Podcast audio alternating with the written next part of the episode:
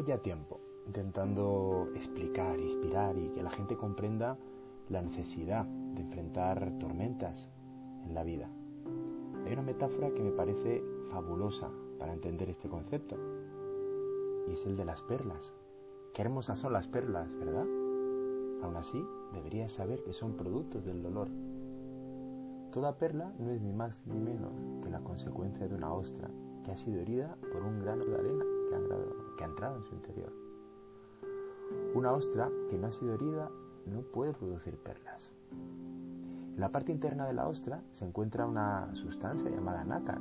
Cuando un grano de arena penetra en la ostra, ésta lo recubre con capas de nácar para protegerse y como resultado se va formando una hermosa y brillante perla.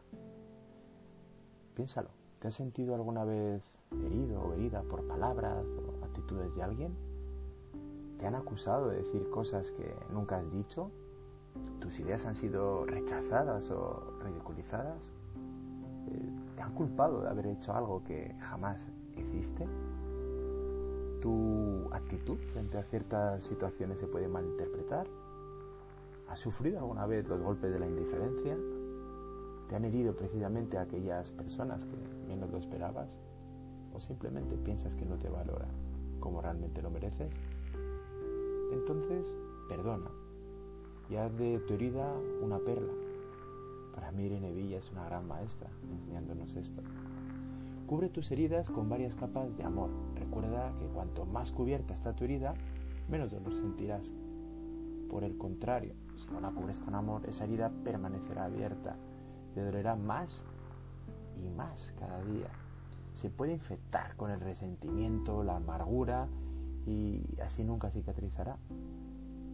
En nuestra sociedad creo que podemos ver muchas ostras vacías, no porque no hayan sido heridas, sino porque no supieron perdonar, comprender y transformar el dolor en una perla.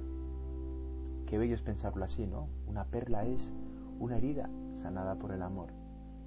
Así que te invito a que sigas buscando la mejor versión de tu persona, a que te sigas formando para poder salir a la vida, perdonar generar un montón de perlas bonitas con todo lo que haces.